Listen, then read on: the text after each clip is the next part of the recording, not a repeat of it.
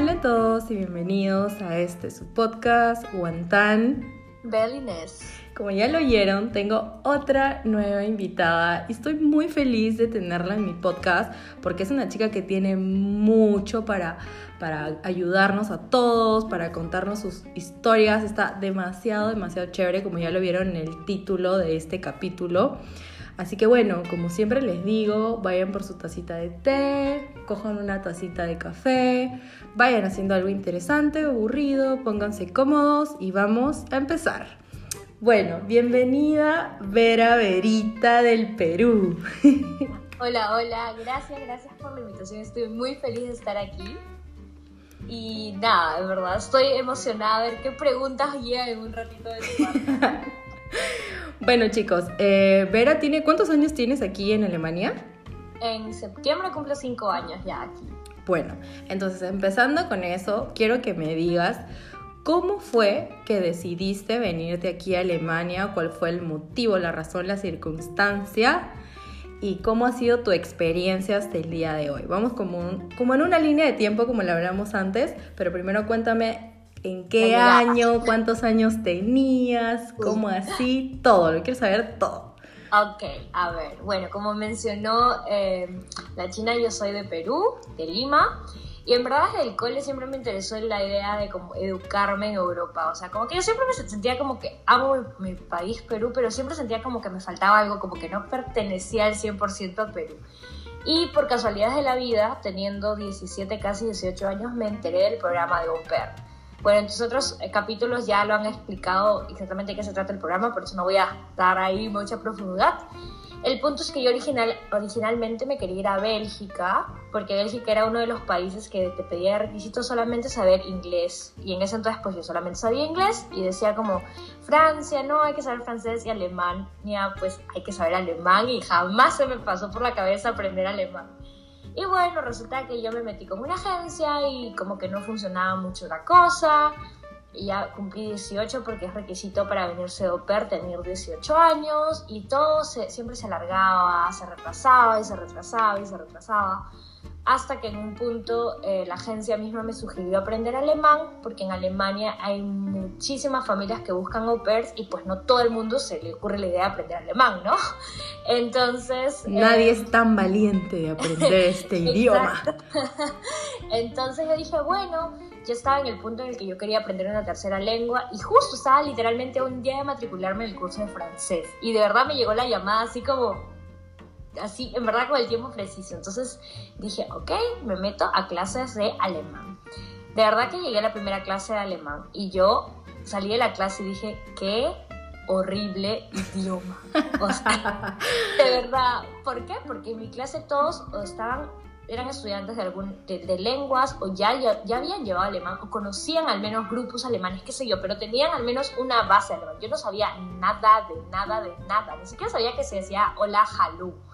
Entonces para mí era así como en verdad un súper shock estar ahí. Pero al transcurrir las semanas le fui agarrando como el gusto, igual era bonito saber que el idioma me iba a traer como la oportunidad de viajar, ¿no? Bueno, por cosas de la vida todo se fue demorando y yo llegué a viajar recién a Alemania teniendo 20 años cumplidos. O sea, yo cumplí 20 años en mayo y viajé a finales de agosto del 2016. Y bueno, como mencioné, vine de au pair, entonces me alojaba una familia con dos niños pequeños, ¿no? Mamá y papá, en un pueblo de Alemania que está a los alrededores de Colonia. Entonces, ay, perdón, perdón, perdón, No, solo quería preguntar, entonces tú te viniste con un A1, nada más. ay, exacto, sí, me olvidé mencionar eso. En, el, en los requisitos para la visa de au pair de Alemania te piden tener mínimo el certificado A1, ¿no? Entonces yo me vine, como dijo la China, solamente con A1. Yo hice el curso alemán en, en el Centro de Idiomas de la Pacífico, pero el único lugar que te certifica el A1 es el Goethe Institute, y ahí tuve que dar el examen y pues me dieron el certificado. Okay. Y sí, me vine así como en verdad en cero a pesar, porque un A1 sigue siendo... Sí, un A1 es súper básico. Y también me vine con el A1, no porque me lo exigían, pero porque quise aprender al menos algo pero me imagino igual con todos los nervios. Entonces te viniste con la visa de au pair. Aquí en Alemania, ok, tenemos ese tipo de visa. Y algo así, a grosso modo, ¿cuáles son los requisitos básicos para esa visa? Para la visa de au pair tienes que tener entre 18 y 27 años. O sea, tú te puedes postular a la visa hasta un día antes de cumplir los 27. Si ya tienes 27 ya no te puedes postular a la visa, pero puedes viajar con 27. Ok. Espero que esto se haya entendido. Tienes que tener mínimo el examen A1 de alemán, ¿no? Y em, tener un contrato con la familia anfitriona. Tú no puedes apl- aplicar a la visa sin tener el contrato ya firmado. Yo me vine sin agencia, me vine con eh, la página esta Au Pair World, o sea, encontré mi familia por mi cuenta. Ujú. Y bueno, te piden luego pues pagar la visa, el pasaporte biométrico y fotos así, pero en sí los requisitos como más legales son más que nada la edad y el nivel de alemán, ¿no? Una vez teniendo todo eso, ya estás. Ya estás. ¿Tienes Y que el- tener algún tipo de dinero en tu cuenta o algo no, así? No, no. Como la visa de, como la visa de au pair o el programa au pair se trata de que una familia te aloja, dándote comida y pues vivienda y tú aparte recibes un dinerillo que son en Alemania. Creo que este año ha subido a 280, cuando yo me vine eran 260 al mes, euros.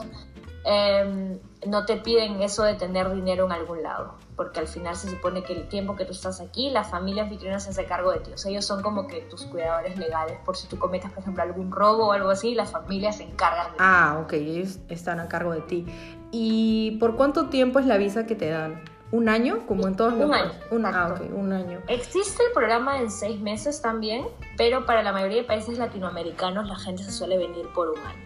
¿no? Y Ah, muchos ok, países también prefieren un año. Ahora, eso sí, cuando eres una persona con un pasaporte de algún país latinoamericano, ¿no? Cuando tienes el pasaporte europeo, por alguna razón las cosas siempre cambian, pero con un pasaporte latinoamericano, pues solamente te puedes, puedes hacer el, el programa por un año, no lo puedes hacer. Pero cuando tienes un pasaporte europeo, todo es diferente. Todo es diferente. Todo es, todo es más fácil.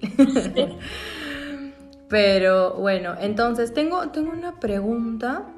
Eh, ¿La familia está obligada a pagarte un curso de alemán o, o ella depende de cada familia que te toque? Hay dos modalidades. Ellos están pagados a darte un dinero para el curso, que serían 50 euros al mes, el resto lo pagas tú. O la otra modalidad que existe es que ellos te paguen todo un módulo. Con esto me refiero a todo un A1, todo un A2 o todo un B1. Ok. Ahora, hay familias que como que son más buenas y en verdad te pagan todo, ¿no?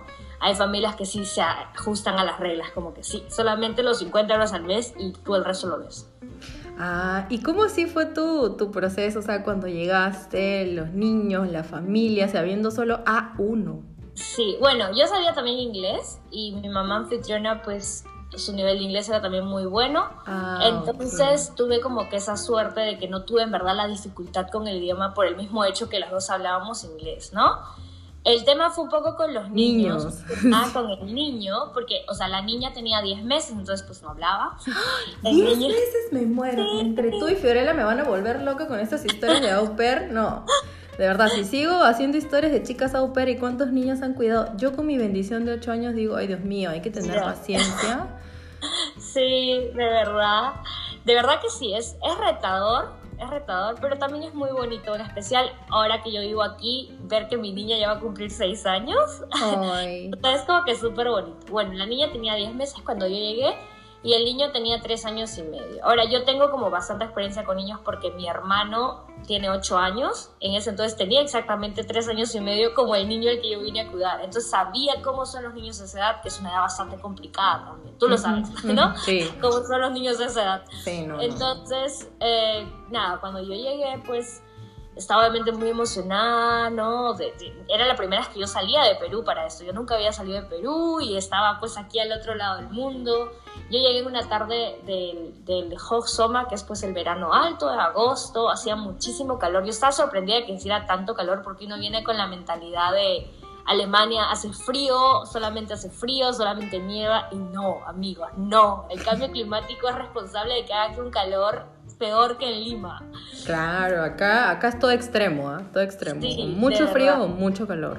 Sí, Y nada, cuando llegué, yo con mi mamá anfitriona, yo ya había sentido una buena conexión desde que, desde que tuvimos la entrevista y todo eso. Y aparte de eso, en la casa aún vivía la chica que era la ópera anterior a mí. Con ella sí tuve un par de cosas porque la chica es de Corea del Sur, pero en un año su alemán era peor que el mío y yo recién había llegado. Entonces, y su inglés era igual de malo. Entonces era súper difícil comunicarse con ella. Además, ella estaba como un poco celosa porque ella se iba y yo me quedaba como que con sus niños y como que me trataba muy, muy como despectiva, como muy desinteresada. Como yo me imaginaba que ella, que iba a estar feliz de tener otra chica ahí de su misma edad. Casi, qué pesada. sí, y ella así como que ni siquiera me preguntaba cosas. O sea, yo una vez le pregunté algo como que de la ducha porque mi miedo más grande siempre es cuando me meto a lo dicho abrir el agua caliente antes que el agua fría. Y yo como que le pregunté y me respondía así como muy déspota, ¿sabes? Así como, ay, tu problema. Ay, se salvó que seas verita, que seas verita, porque si fueras la china, uy, Dios mío, ¿no? Sí, de verdad. porque tú tienes un carácter bien dulce, bien tierra, sí. Yo en verdad soy así, cero drama, súper tranqui, no me peleo con la gente. Entonces, para mí fue así como que, ay, ¿qué le pasa? Pero mi mamá anfitriona sí era todo lo contrario, ¿verdad? Súper, súper amable. Y nada, pues los días fueron transcurriendo, la chica estaba ahí como para enseñarme la rutina, ¿no? De la casa. Eh, en ese entonces mi mamá anfitriona seguía con el permiso de maternidad, porque pues la niña todavía estaba pequeña, entonces todavía no trabajaba. Y en verdad nosotros nos las pasábamos todos los días fuera, ¿no? Siempre íbamos a, a un lugar a jugar con los niños, al zoológico, o sea, en verdad siempre parábamos de aquí para allá, ¿no? Hasta que llegó el tiempo en que mi mamá anfitriona comenzó a trabajar y pues ella es en verdad workaholic y mi papá anfitrión también. Entonces en verdad yo sí tengo que aceptar que yo en mi año de opera he trabajado muchísimo más de lo que debía trabajar, ¿no? Según un contrato son 30 horas a la semana. Yo me quedado con los niños sola cuatro días seguidos. ¡Ay! No te creo. Sí. Entonces, para mí fue, o sea, era bonito además que yo ya estaba acostumbrada a tenerlos, ¿no? Pero por algún lado, o sea, no quiero decir que sé lo que es ser mamá, pero creo que, que estuve casi al nivel de saber qué es ser mamá. En especial con niños tan pequeños. Claro, cierto. Sí, sí. Y, y, ya, entonces, o sea, fue una experiencia bonita y, y, yo siempre voy a ser muy agradecida con la familia. Hasta el día de hoy somos amigos porque gracias a mi mamá anfitriona yo me enteré de todas las oportunidades que Alemania te ofrece, maneras de quedarte y apoyo y etcétera pero también yo también di mucho, ¿no? Ahora como que diría yo también se balancea porque hubo también bastante de dar y recibir, pero esa familia no es para todo el mundo. Entonces sí, fue, fue una muy buena experiencia. Yo siempre la recomiendo, en especial cuando uno está como con ese bichito de quiero estar en el extranjero, pero no sé cómo empezar, no sé dónde. Si están en esa edad, chicas, chicos, háganlo. Y si obviamente si les gustan los niños, háganlo porque es la manera más fácil de saber si un país es para ti o no. Sí, pues como lo dijo Fiorella, creo en una de las entrevistas y también en, en live que han tenido ustedes, eh, una cosa, lo dijo ayer y por eso me acuerdo también, lo he vuelto a repetir, es que tú vayas de turista y otra cosa es que tú vivas en el país. Porque cuando vas de turista todo es bonito, todo es felicidad, pero ya cuando te quedas a vivir es otra cosa. Sí, claro, porque a partir del mes dejas de ver las cosas como turistas y ya te comienzan a prestar las cosas. es totalmente diferente. Sí. ya empiezas a sentir la pegada, como decimos. Exacto, sí. Entonces, entonces, ay, te corté, entonces, entonces. entonces, sí. O sea, entonces sí, para mí fue en verdad lo correcto. Yo me vine también, yo ya había empezado un semestre de universidad en Perú y me vine como que pausando, ese, o sea, terminé un semestre y dije, hago el año, si me gusta me quedo y si no me gusta me regreso y se acabó el drama, o sea... Sí, total es un año, bueno, un año. O sea, pero al final es, en verdad, si te pones a pensar, en verdad es solamente un año de tu vida. Y, y, vas a tener igual una experiencia, sea buena o mala, vas a saber si es lo para ti o no es para ti. Exacto, claro. Bueno, entonces estuviste todo un año ahí y en qué momento, ya cuando se estaba por vencer este año, dijiste, bueno, me regreso o ahí de pronto se te vino, ¿cómo fue la, la idea para quedarte acá? Bueno, ¿O regresaste a Perú? Eso no me acuerdo que me la Ah, no, no, no, no regresé a Perú. Yo regresaba a Perú recién después de tres años de, de estar viviendo aquí. Oh my God, ya. Sí. eh, pues, como te mencioné, mi, mi, sueño, por decirlo siempre fue educarme en Europa, ¿no? Entonces, yo de alguna manera también ya me había venido con la mentalidad de si me gusta, me quedo. Uh -huh. Y de verdad fue así como que yo a las dos semanas ya sabía que me quería quedar. O sea, yo llegué y a las dos semanas ya. Yo dije, este país está hecho para mí. Y mi mamá anfitriona me dijo como al mes, me preguntó como, cómo te, te gusta, eh, si te gusta tenemos que ver cómo hacemos para que te quedes, ¿no? Hay un montón de probabilidades y ahí me habló de pues dos cosas muy importantes, los voluntariados y de los Ausbildung, ¿no? Y pues yo ni idea de que esas cosas existían porque tú en Perú, en un país de Latinoamérica, o sea, primero que no existen cosas iguales, ¿no? A un Ausbildung al menos no. Y segundo, que cómo te vas a enterar si, si no estás en el mismo país, ¿no? Exacto, claro. Ella me dijo como que tú avísame y apenas estés 100% segura de qué es lo que quieres hacer, pues vemos qué posibilidades hay. Entonces ellos ya habían tenido un au de Argentina que se había quedado haciendo un voluntariado. Entonces ya sabían más o menos cuáles los son trámites y todo lo que tenías que qué cosas te piden y todo. Entonces ella como a los dos meses de yo estar de au pair me dijo, ¿y te decidiste? Yo le dije definitivamente me quiero quedar. Y pues como te dije, no, yo vine a finales de agosto, pero mi, mi contrato empezó en septiembre. Entonces, septiembre hasta agosto del 2017. Y normalmente los voluntariados suelen empezar entre julio, julio, agosto, septiembre. Entonces estaba como perfecta con las fechas para empalmar de una visa a la otra. ¿no? Pucha, qué chévere, todo perfecto. Y, o sea, fue coincidencia, porque no fue planeado, ¿no? Yo ni sabía que existían esas Y mi mamá anfitriona me comentó, pues, ¿no? Que existían los voluntariados, ¿no? Que es un programa en el que trabajas en verdad las 40 horas, 39 horas a la semana, recibes también poquito dinero porque estás en plan de voluntario, sueles recibir entre 300 a 500 euros dependiendo con qué asociación lo hagas y pues es la manera más fácil de que te den la visa y segundo, la manera más fácil justo de lo que hablamos hoy día de empalparte con el alemán. Porque tus colegas son alemanes, las personas con las que vas a trabajar son alemanes, y en verdad no te queda de otra, o sea, no te queda de otra. Claro, claro, qué chévere. Y dime, Vera, ¿cómo, ¿cómo así uno accede a un voluntariado? En, en, verdad hay muchísimos lugares que ofrecen estas plazas. Normalmente son asociaciones como ONGs, por ejemplo la Cruz Roja Alemana, el Caritas, el Diaconi, el ABO, que son pues asociaciones que también muchas veces pertenecen a alguna iglesia. Por ejemplo, el Caritas, si no me equivoco, pertenece a la iglesia católica y el Diácono a la iglesia evangélica. Y hay una página, eh, o bueno, mejor dicho, hay varias páginas eh, que, de las mismas asociaciones en, las que uno se puede postular. ¿no? Ahora también escribiendo en Google simplemente FSJ, que significa Freiwillige Sociales Ya, y la ciudad donde tú estás o donde quieres ir, puedes encontrar plazas. O BFD, BFD, Bundesfreiwilligendienst, que es para personas de 26 en adelante. Esa pregunta me lo hacen muchísimo, siempre como que, ¿hasta qué edad puedo ser voluntario? En verdad no hay un límite, porque el FSJ es de 18 a 26 y de 26 en adelante tienes la otra opción. O sea, no hay un límite de edad para ser el voluntario. Ah, bacán. ¿Tienes algún video donde hables de esto en tu canal de YouTube? Sí, exacto. Eh, creo que fue, si no me equivoco, el primer video que grabé en el que en verdad, el video es un poco largo, chicos, pero en verdad les digo... Vale, la, pena. Porque en verdad doy toda, toda, toda la información paso a de paso. cómo es el proceso, exacto. Y en la descripción del video también encuentran, el video está en YouTube, el video, el canal se llama como yo, Vera Lucía Gutiérrez, y en el video encuentran en la descripción del video links también de la asociación donde yo la hice. Yo hice la mía con la Cruz Roja Alemana. Ahora, cómo hice para alargar la visa, ¿no? Mi mamá Katrina me comentó pues de los voluntariados y me comentó de los auspicios. Pero ahorita voy a dejar las en un ratito porque eso pasa al tercer paso, ¿no? parte. Exacto. Entonces, cuando yo ya sabía que me quería quedar, mi mamá anfitriona me dijo, bueno, muchos voluntariados te piden pues un nivel de alemán más alto, como un A2, un B1, pero eh, no siempre te piden un certificado. En especial si ya estás viviendo aquí, muchas veces solamente ven tu nivel hablado y te dicen sí o no.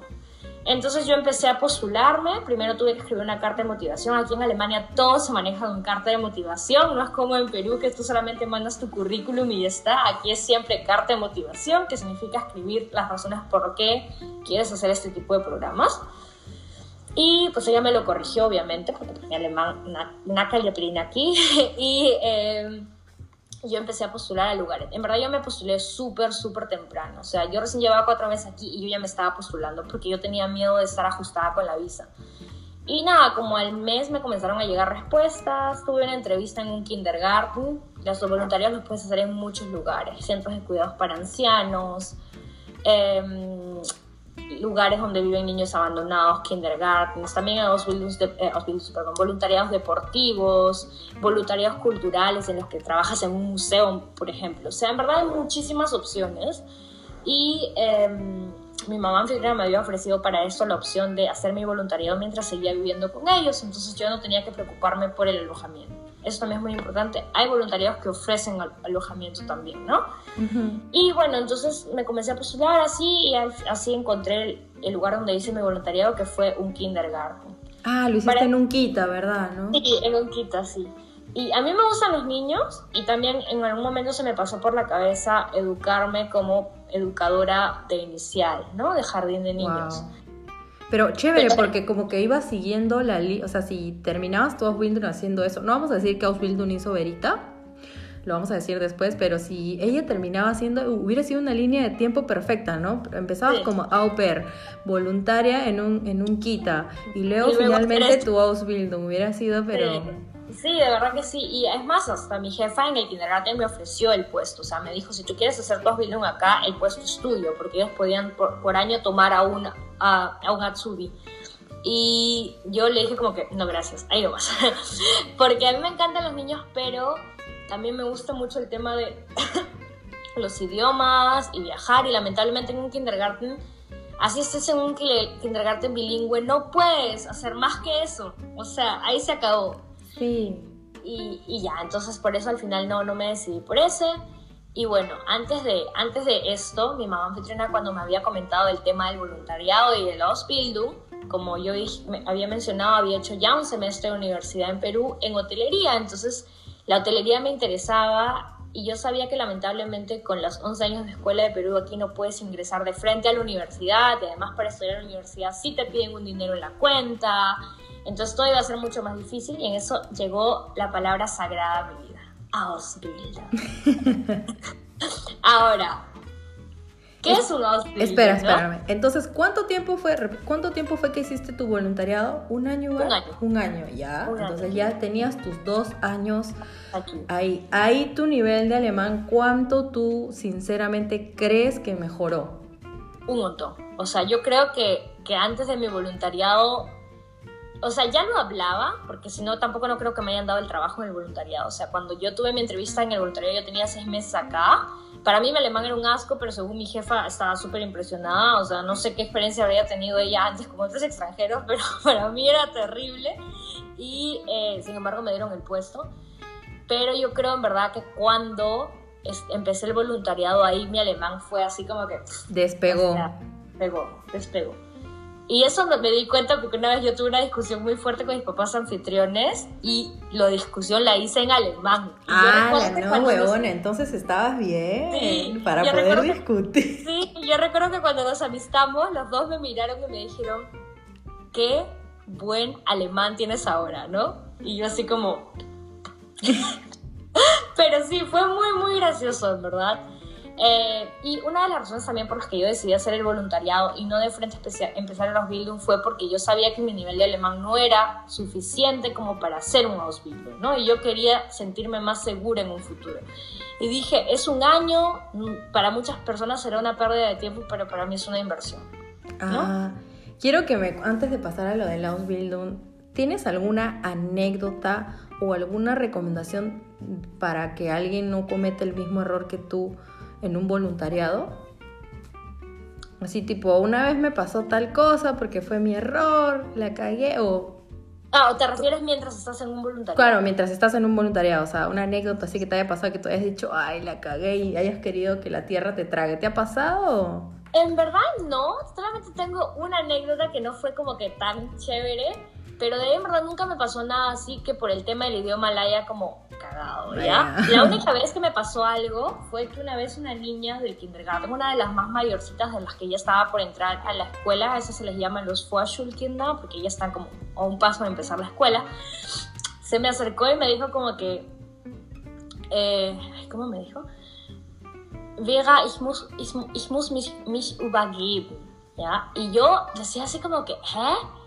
Y luego me lo dijo de otra forma, que si no me equivoco se dice algo así como que ich muss erbrechen. Y, oh no, ich habe erbrochen. Y yo estaba así como que, ¿eh? ¿A qué, a qué se refiere? ¿no? Y brechen, el verbo brechen significa romper. Entonces yo decía como que, seguro estaba como jugando a como que se ha roto algo, pero en verdad no tenía nada. Y yo sabía que el verbo brechen significa vomitar. ¡Ay! Quería vomitar. Entonces lo que ella había dicho es que ya había vomitado. Y yo pensaba todo el tiempo que ella estaba como jugando, ¿no? Porque ella era también de las niñas que hacía bastante drama siempre, que, ay, me siento mal y cosas así, cuando en verdad no tenía nada. Entonces yo también por eso pensé que ella estaba jugando conmigo, ¿no? Mm. Y en algún momento, creo que fue hacia otra de las chicas del kindergarten y, le dijo como que me siento mal y se dieron cuenta que estaba con un poco de fiebre. Entonces pues vinieron los papás, se la llevaron y, y, lo, y creo que una de las chicas le dijo, ¿por qué no le has dicho nada a nadie? Y ella me dijo como, le dijo como que sí, yo le dije a Vera. Y yo así como que, ups, no le entendí, ¿no?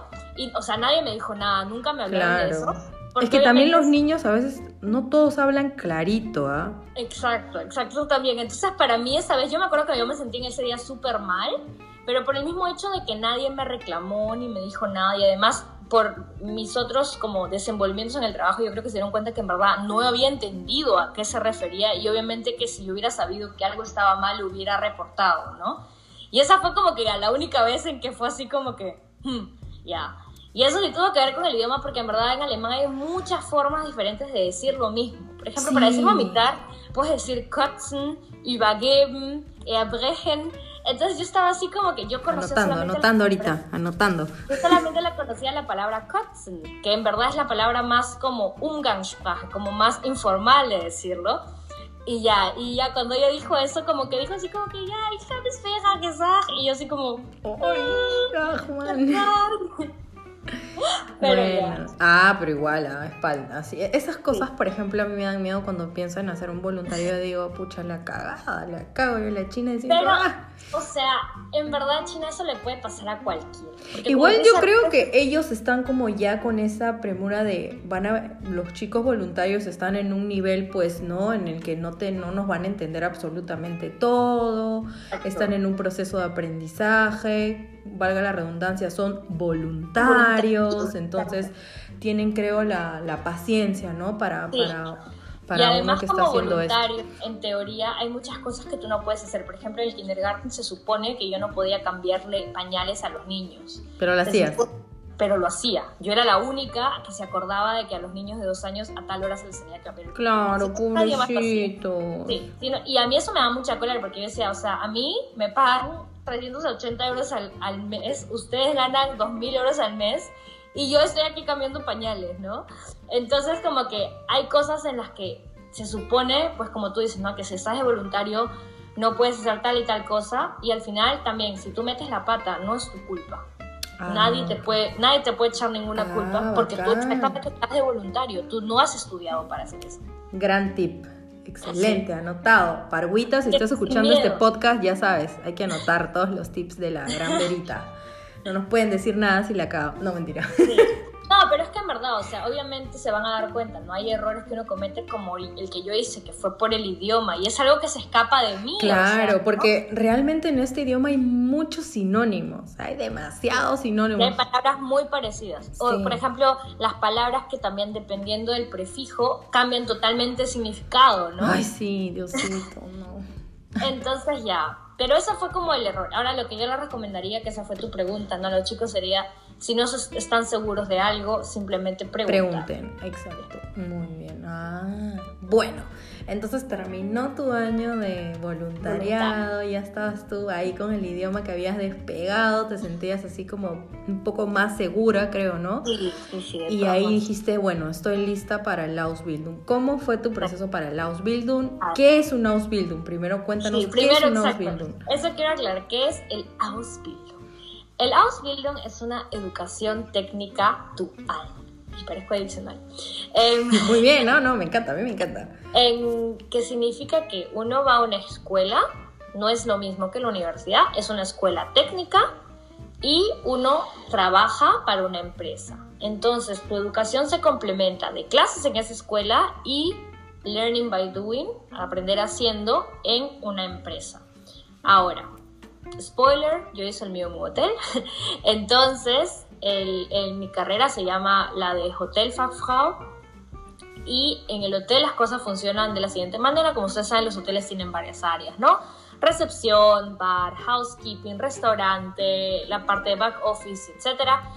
Y en el hotel te cambian de área y cada área es como seis meses de práctica aquí, cinco meses de práctica allá y así, ¿no? Y entre esos meses de práctica siempre tenía o un mes o dos meses de clases en esta escuela técnica. Ahora, dependiendo de los Bildung, eso cambia, pero básicamente todo funciona de la misma manera, ¿no? Por una parte, la parte en la que trabajas y por otra parte, los días que vas a la escuela. Muchos tienen la opción de una semana escuela, una semana trabajo, o una vez a la semana escuela y el resto día trabajo. ¿No? Ahora, lo más importante de los Bildung en verdad es más que nada lo que te aprenden, aprendes en el trabajo, porque pues como muchas personas saben, dependiendo de la carrera, aprendes más en el trabajo que lo que aprendes en teoría, ¿no? Ok. ¿Y cuáles son los, los requisitos para pues una postularse a una Ausbildung? Eh, normalmente te piden, con la edad que yo sepa, no hay ningún como límite. Creo que hoy en día han cambiado un par de las leyes, en especial para los extranjeros, pero cuando yo hice el mío con el tema de la edad no había ningún requisito. Ahora, eso sí, para un Ausbildung tienes que saber alemán. ¿Por qué? Porque hasta ahorita no, que yo sepa no existe ningún Ausbildung que se dé en inglés, ya que como dije son escuelas públicas para esto y escuelas técnicas. Entonces, en verdad, no es como en la universidad que hay cursos pues que tienes que llevar en inglés, ¿no? En el Ausbildung no. Ahora, en el Ausbildung llevas inglés como parte de tus cursos, pero no es que tus clases sean en inglés. Entonces, sí te piden un nivel de alemán. Yo diría que es como un aproximado entre un B1, B2, o sea, un buen B1, B2, inicios de C1, ¿no? Ahora. ¡Wow!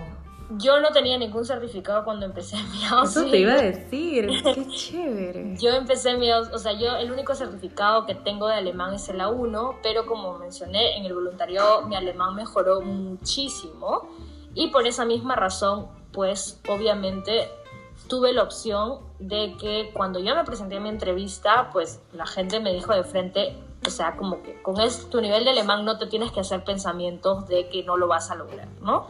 Entonces no se trata, chicos, solamente de tener el certificado para los Ausbildung, sino que ustedes también se den cuenta como que con este nivel estoy dispuesto y creo que voy a poder hacer presentaciones, porque hay que hacer proyectos, hay que exponer de frente, delante de una clase, ¿no?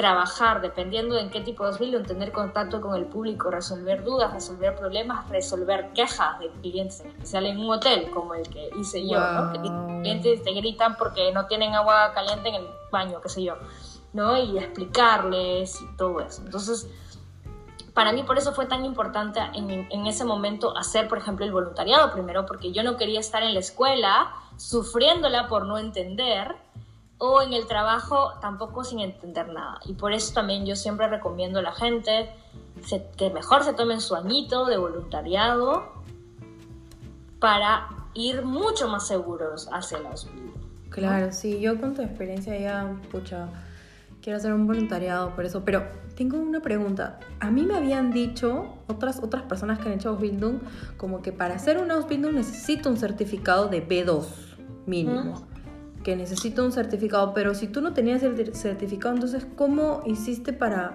me queda esa duda, para entrar sin tu certificado? Yo escuchado que hay una nueva como ley que te indica eso, que tienes que tener el certificado. Ahora, hay empresas que en verdad sí se guían, ¿no? Que tú mandas sus papeles y si no ven ningún certificado dicen como que mm, no. Pero por el otro lado, los alemanes no se postulan con certificado de alemán, obviamente no. Entonces, al final si es que tú mandas tu carta de motivación y de alguna manera los impresionas. Y al final, así tengas un C2 y vas a la entrevista y tu alemán no pasa nada, igual te van a decir que no, pues. Eso es lo que justamente estaba pensando. O sea, la entrevista es todo, la parte clave. Exacto, la parte... exacto. Entonces yo recuerdo, por ejemplo, que en mi entrevista, obviamente estaba súper nerviosa, ¿no? Porque pues era la primera entrevista como seria en alemán que tenía, porque voluntariado, a comparación de un Ausbildung, no es algo tan serio, ¿no? Y ya, entonces yo en verdad con nervios y todo lo logré sin certificado. Entonces yo digo como que chicos, o sea, sí es posible, ¿no? Obviamente es bueno también tener un certificado. Tener un certificado jamás te va a traer, eh, ¿cómo se le dice? Te va a dificultar algo, ¿no? Más bien te va, o sea, es un plus, es un plus agregado. Es un plus, exacto. Pero el no tener certificado no significa que tampoco va a ser imposible lograr las cosas, porque yo he logrado mi Ausbildung sin ningún certificado. Claro, sí, qué genial. Ya, entonces con eso también me das una esperanza y me obligas a practicar más el alemán. sí, de verdad, de verdad que sí. Ah, bacán. Entonces, a ver si entendí. Tú cuando postulas, tú postulas a una empresa y esa empresa se encarga de pagar tu Ausbildung. Exacto, verdad, esa parte me de mencionar. Mientras haces la carrera, tú no le pagas a la empresa por educarte, sino la empresa te paga a ti un sueldo. No es un sueldo no es ni siquiera algunas veces del sueldo mínimo, porque es como un sueldo de practicante, porque al final ellos como que el resto de dinero lo están invirtiendo en la parte en la que te mandan a la escuela. Además recuerda que asistes en la escuela o en la empresa, tú siempre recibes tu sueldo. Entonces, eso es lo que para mí me parece súper genial de los Ausbildung, que en especial para los extranjeros que venimos, pues en la mayoría de sus casos solos, sin mucho dinero guardado, pues tienes la opción de mientras te educas, tienes dinero para pagar tus gastos, ¿no? Claro. Y, al menos mínimo indispensable, por lo menos. Exacto, y al menos a mí me alcanzó eh, desde mi primer año, porque en cada año 2001 recibes un poquito más, em, para tener pues un departamento, o sea, yo vivía en un departamento compartido, pero para tener mi habitación, para pagar mi comida y sin estar como muriéndome de hambre o algo así. Lo justo y necesario. Exacto. Y depende de la carrera ganas más o también ganas menos. Mm. Claro. Ah, bacán. ¿Cuánto, ¿Cuánto tiempo dura un Ausbildung? El, normalmente duran tres años. Creo que hay algunos que duran hasta tres años y medio, pero hay algunos Ausbildung que te ofrecen también la opción de acortarlo. Por ejemplo, en mi Ausbildung me ofrecían la opción de acortarlo y yo lo pude acortar, entonces yo debía haber terminado en julio, pero lo terminé en enero. ¿Por qué lo terminaste en enero? Cuéntame. Ay, ¿por qué? ¿Qué pasa? Porque, bueno, te pedían buenas notas en, el, en la escuela y también el hotel tiene que dar la aprobación que si has sido como buen trabajador, dicen como que sí. Entonces ya. Ah, claro. Es que esta chica es muy aplicada, amigos. O sea, yo, o sea, el otro día vi su historia y dije, hasta me emocioné por ella porque dije, ay, qué bonito, que, que pues, o sea, se debe sentir bacán de que te digan, pucha, has hecho méritos, has sido como la alumna, pues, ¿cómo se dice? La alumna modelo de, de esta, de esta clase, de esta Ausbildung y debe ser bravazo, pues, ¿no? Ya tú ahorita estás, pues ya, ya te graduaste y todo y ya pues puedes empezar a ganar lo que realmente se gana con el, Ausbildung que tú has hecho. Oye, sácame de una duda, el Ausbildung que tú has hecho también es bien matado, ¿no? Me han contado que es bien matado. Sí, el Ausbildung de hotelería no es para todos, es verdad. Eh, el tema es que en general el mundo hotelero es bastante, diría yo, desagradecido, porque tú das todo, das tus feriados, das tus noches, das tus fines de semana, y pues obviamente no tienes una vida normal, ¿no? Muchas veces no puedes ver a tus amigos, no puedes hacer cosas con familia y todo. Por el otro lado es un mundo también bastante bonito, donde yo al menos en mi no he conocido a gente maravillosa y a la mayoría de mis amigos aquí en Alemania pero también tengo que decir que me he perdido de muchas cosas, ¿no? Me he perdido muchas reuniones familiares, obviamente de mi novio, momentos con amigos que tienen vidas normales. Espera, espera. Por cierto, amigos, y en este momento voy a comprometer a Vera, ya que acaba de decir mi novio. Y yo sé que ella tiene tiempo con su novio, así que vamos a comprometerla para un próximo capítulo que sea como ya este, está fijado en mi podcast. Van a ser viernes de dates, así que voy a grabar ah, un podcast con Vera para que nos cuente su historia de amor. ¿Aceptas o no aceptas? Sí, obvio, obvio. A mí me gusta contar mi historia porque es bastante graciosa. Ay, ya. Entonces, síguenos diciendo. Entonces, pues, no te da tiempo, pues, de hacer cosas con amigos, pareja, familia. tener una vida normal. En especial cuando, pues, mi novio exactamente tiene una vida normal con sábados y domingos libres, trabajo 9 to 5 entonces, exactamente por eso es mucho más difícil, ¿no? Mm. Y también es muy cansado por el tema de que en un hotel, ahorita en Corona obviamente no, pero normalmente siempre estás en estrés. En especial si es un hotel en la ciudad y un hotel grande, conocido, siempre estás en estrés. Wow. ¿Cómo se A ver, repítenos, ¿cómo se llama el Ausbildung que tú has hecho? La Hotel Fachfrau, que es algo así como técnica en hotelería, una cosa Ah, bacán, bacán. Y Cuéntanos alguna anécdota pues, de tu Uy, en el hotel es verdad de todo. A ver, em, cuando yo me postulé al hotel, como mencioné, también me postulé súper temprano, ¿no? Mi visa se acababa en julio, como, como la del au pair, pero la del voluntariado yo me postulé también como en diciembre, creo. Chavera siempre anteponiéndose, mía, cuando vayas a tener tu hijito ya vas a tener quita conseguido, vas a tener a tu, tu madrona, no, madrona. pagada. muy bien, muy bien organizada esta chica yo estaba bien traumada siempre con el tema de la visa. Entonces, por, por el tema de la visa, yo siempre decía, no, yo no quiero que me digan que no, entonces siempre lo hacía todo con Sí, es, es, mejor, es mejor antes que pucha tarde. Igual, igual me cagaron y me negaron la visa primero. Pero, pero bueno, el punto es que, pero todo terminó bien, chicos, no soy ilegal, me dieron después la visa. Sí. pero... Un tema ahí de una tipa malagracia que nunca faltan. Exacto. Pero nada, cuando, o sea, cuando ya yo como que me postulé para el Ausbildung, yo tenía una amiga que ella estuvo de ópera en la misma ciudad que yo, que ella empezó su Ausbildung de frente después de sueño ópera. Entonces ella ya iba un año más adelante que yo. Entonces yo ya me sabía como un poquito los tips así del hotel, como qué hacer, qué no hacer, cómo son las personas, un poco, ¿no? Y mi primer área en el hotel fue el restaurante. Ahora chicos, yo trabajaba para una cadena grande en la ciudad. El, el hotel es un hotel que en teoría es como un cinco estrellas, y el restaurante por lo tanto también. Entonces mi mayor miedo era atender a personas así, ¿ya? Y que te digan como que, ay, esa chica ni siquiera habla bien. Pitucos, a puros pitucos, narices tiradas y... Uy, estar en contacto directo y hay alemanes y alemanes, ¿ah? Hay alemanes que ni siendo pitucos te mandan al diablo. Ay, tú no sabes hablar alemán, así que vete de acá, desaparece. Exacto, entonces yo en verdad tenía muchísimo miedo. Yo decía, ¿por qué me hacen esto? ¿Por qué al restaurante? Pero por otro lado me puse a pensar, yo creo que me mandaron al restaurante porque confiaban de que mi nivel de alemán iba a ser lo suficientemente bueno, si no, no me hubieran mandado al Claro, restaurante. claro. Porque, por ejemplo, muchos chicos, y eso me di cuenta en los años que empezaron después que yo, muchos chicos extranjeros empezaban siempre en housekeeping, o sea, limpiando habitaciones, porque ahí no tienes ese contacto al cliente tan directo, ¿no? Y le toca la puerta y le dice limpio, no limpio, y se acabó. En cambio, en el restaurante, pues sí. Y nada, eh, mis primeras semanas en el restaurante fueron muy graciosas porque yo nunca en mi vida había trabajado en servicio. Eh, tenías pues que aprender a cargar los tres platos así. Y si se te cae, uy, no, yo no sirvo para, eso. Horrible para esto porque la mayoría de chicos que hacen el Ausbildung en verdad sí ya han tenido esa experiencia, han trabajado de chibolitos en cafés o restaurantes por sus pueblos, qué sé yo. Entonces todos sabían cómo funcionaba y yo así como a mis 22 que fue que empecé el Ausbildung con mis cosas así y se me caía todo, ¿sabes? ¿Verdad? Un caos. Y yo soy súper, súper torpe, entonces yo siempre tenía miedo que se me pasara eso, que, que le llevas a alguien algo y se le cae una copa de, ¿cómo se llama? Señor, como Lord Pum se cae. Uy, no me muero. Pero bueno, lo bueno es que en el restaurante en verdad tuvo, o sea, todo fue muy, muy bien. Y lo que sí me pareció siempre muy bonito es cuando teníamos clientes que me veían el nombre y obviamente escuchaban el acento y me preguntaban como, ¿y usted dónde es? ¿No? Yo les decía de Perú y me pasó muchas veces que habían alemanes que hablaban español y después me empezaban a hablar en español, ¿no? Y me decían como que yo estaba en Perú y de qué parte eres. Y también me pasó mucho que también tenía muchos, teníamos muchos huéspedes de México y de España.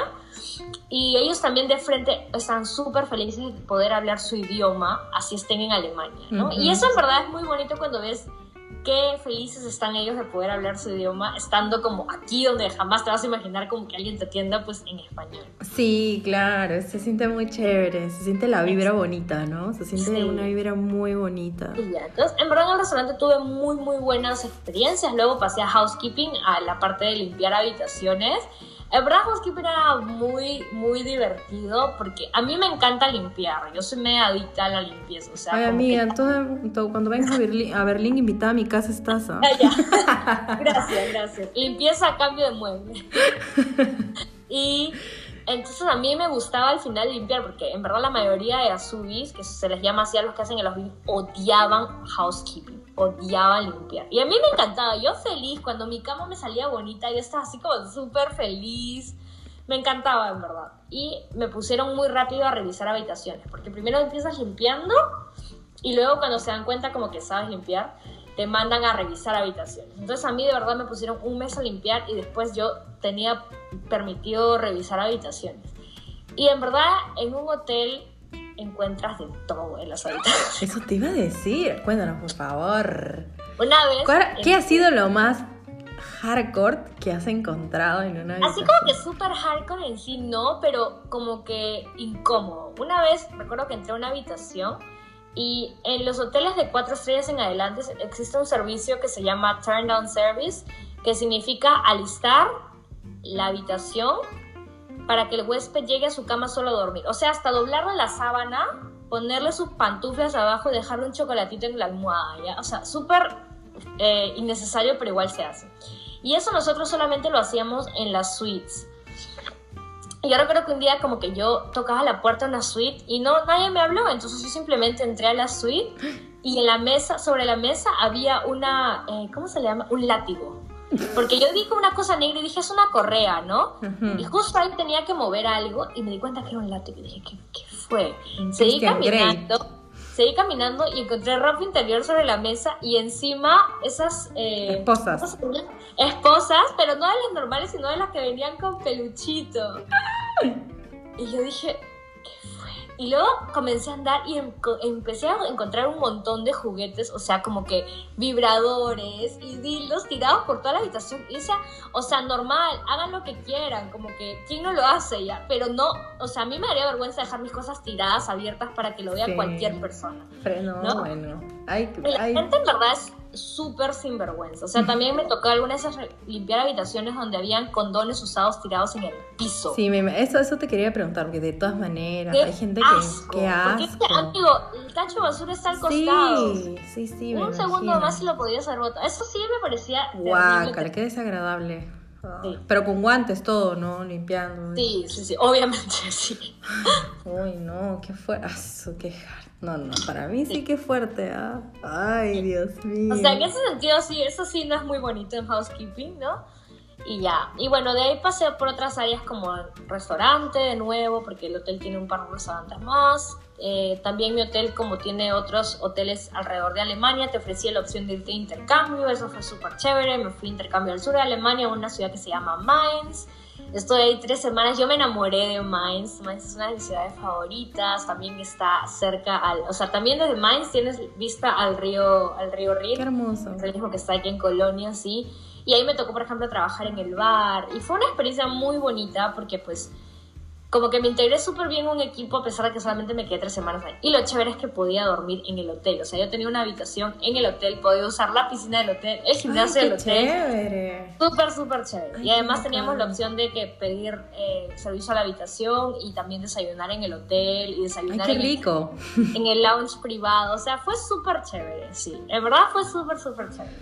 Y ya, entonces sí en el hotel he tenido experiencias muy buenas y además que por lo mismo que es una cadena, la mayoría de hoteles aquí en Alemania al menos que son de cadena te dan la oportunidad de viajar usando hoteles de la misma cadena por descuento o por nada. En mi hotel tú podías viajar gratis en los hoteles que tenían como que noches disponibles gratis. O sea, yo he dormido en Berlín, en Ámsterdam, en París, aquí en Düsseldorf, así gratis. gratis. qué chévere. Sí. Y eso son cosas súper chéveres. Claro, obviamente. Entonces, en estos dos años y medio que ha durado tu Ausbildung, tú no te puedes quejar. O sea, tú has disfrutado mucho. No te arrepientas de haber elegido esa. No me arrepiento para nada. O sea, yo no sé si eso ya te lo había contado a ti, pero yo no me quiero quedar en el mundo de hotelía, definitivamente no. Y mi plan es estudiar pero a pesar de que no quiero saber después de mi próximo trabajo que va a ser en un hotel, espero que nadie entienda español de las personas que voy a trabajar, eh, después de eso no quiero saber nada más de la hotelería, sin embargo no me arrepiento, porque primero he conocido a gente maravillosa, segundo he crecido personalmente, también obviamente mi nivel de alemán ha mejorado y he tenido experiencias que creo que en ninguna otra área las hubiera podido tener. Ah, y ya. Qué chévere. Y eso es algo que siempre, o sea, que siempre me voy a quedar agradecida. Es una experiencia muy bonita, ¿no? O sea, qué emocionante. Yo escucho, o sea, he escuchado toda tu historia y es como, wow, qué bonito. Bueno, antes de cerrar este capítulo, porque estoy viendo ahí los minutillos, te voy a hacer una pregunta que se le hago a la mayoría de invitados. ¿Qué le dirías tú a, tu, a la Vera que vino por primera vez hace varios años? ¿Qué le dirías? Porque tú ya eres la Vera del futuro, pues, ¿no? Entonces, si pudieras regresar al, al, pasado y darle un buen consejo a esa Vera, ¿qué consejo le darías? ¿Qué le dirías a tu Vera del pasado? Es una muy buena pregunta. Para esto, en mi voluntariado teníamos, por ejemplo, seminarios y en uno de los seminarios nos hicieron hacer una carta para nuestro yo del futuro. Y yo recuerdo que mi carta al empezar el voluntariado escribí como que me lo escribí en alemán y me lo escribí con mi alemán súper básico y me puse, Vera, en un año tu alemán tiene que ser tan bueno que vas a poder corregir esta carta que has escrito. Y recuerdo cuando lo leía el siguiente año que estaba como muy orgullosa de mí porque me di cuenta que horrible mi alemán era hace un año, pero mm. qué bien era en ese momento. Yo creo que de todas maneras eh, a mi Vera de 20 años le diría que viaje un poco más. Creo que una vez es como por, no sé, por ahorrar y ahorrar innecesariamente y, gastarlo en cosas tontas. No viajé todo lo que hubiera, lo que hubiera podido hacer. Pero en sí no, no creo que tenga como consejos para darle de cosas que puedan haber cambiado la ruta que tomé. O sea, yo siento que la ruta que tomé fue buena. Y, y creo que todo lo que he hecho hasta el momento ha estado bien y era lo planeado para mí. Entonces sí no tengo mucho más consejos que darle a Vera que algo tan como que superficial como que viaje más. No, ya, pero está bien, está bien que viaje bueno. Entonces tu consejo para la Vera del pasado es viaja un poco más, disfruta un poco más. Disfruta antes de que bueno, ¡ay, qué chévere! Me ha gustado mucho tu historia, en verdad. Gracias. Y antes de cerrar el capítulo, también quiero que nos repitas cuál es el nombre de tu canal de YouTube para quienes nos han escuchado el día de hoy, quieran saber acerca del voluntariado y más cositas sobre ti. Vayan a buscarte rápidamente después de terminar de oír el podcast, te vayan a buscar a YouTube. ¿Cuál es el nombre de tu canal? Mi, nombre, o sea, mi nombre es Vera Lucía Gutiérrez y mi canal en YouTube se llama igual que yo, Vera Lucía Gutiérrez. ¿Tu cuenta de Instagram cuál es? Es vera.lucia96. Igual lo vamos a etiquetar, chicos, en, la foto respectiva. La voy a etiquetar. Ya saben que por cada podcast subo una fotito y también una historia en, en las historias de Wantan Berlinés. Así que pues nada, Vera, muchas gracias. Estoy muy feliz de haberte tenido en mi podcast, de que Fiorella nos haya presentado. Sí, gracias. De verdad, bastante feliz de haberte conocido porque eres súper chévere, me cae súper bien. Gracias. Y nada, gracias por toda esta gran información que nos has dado y nos has resumido en, en casi 50 minutos. Con gusto, chicos. Si tienen preguntas, escríbanme, como mencionó la Chinis en mi canal de YouTube. En verdad está bastante la información porque yo sé que es difícil acceder a esto y por eso mismo hago lo que hago. Eh, y algo que les recomiendo desde ya, confíen en ustedes mismos. No crean que, como mencioné, por no tener un certificado no se puede, porque el alemán todavía no es perfecto, no se puede. Chicos, todo se puede si ustedes se lo proponen, de verdad. Ay, qué bonito. Bueno chicos, vamos a, cerrar este capítulo con el pendiente de que tengo un capítulo más que grabar con Vera, que es el de su historia de amor.